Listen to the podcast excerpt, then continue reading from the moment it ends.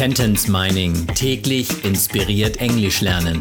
Der Podcast, der Satz für Satz eine englische Geschichte ergibt. Eine Produktion der Language Mining Company.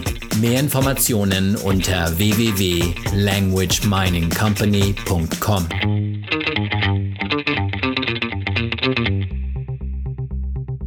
Satz Nummer 42 aus der englischen Kurzgeschichte für Kinder Jonah and the Kidnapper. The next few days flew by. Then it was Sunday morning. Sleepily, I looked at my alarm clock.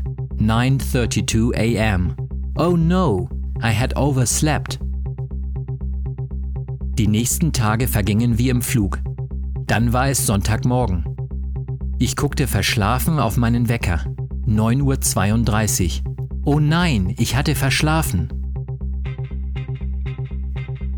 Die nächsten Tage oder eigentlich die nächsten wenigen Tage, the next few days. Auf Englisch sagt man, sie flogen vorbei, they flew by.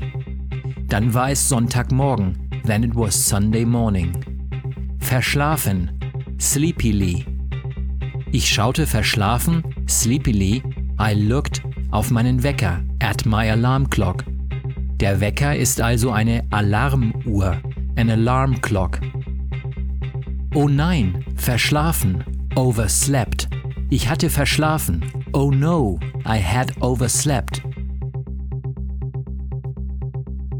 The next few days flew by.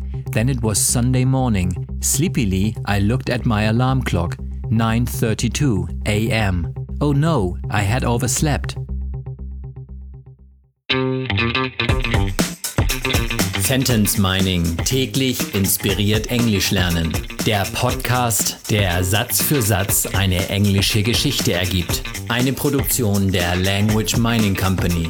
Mehr Informationen unter www.languageminingcompany.com.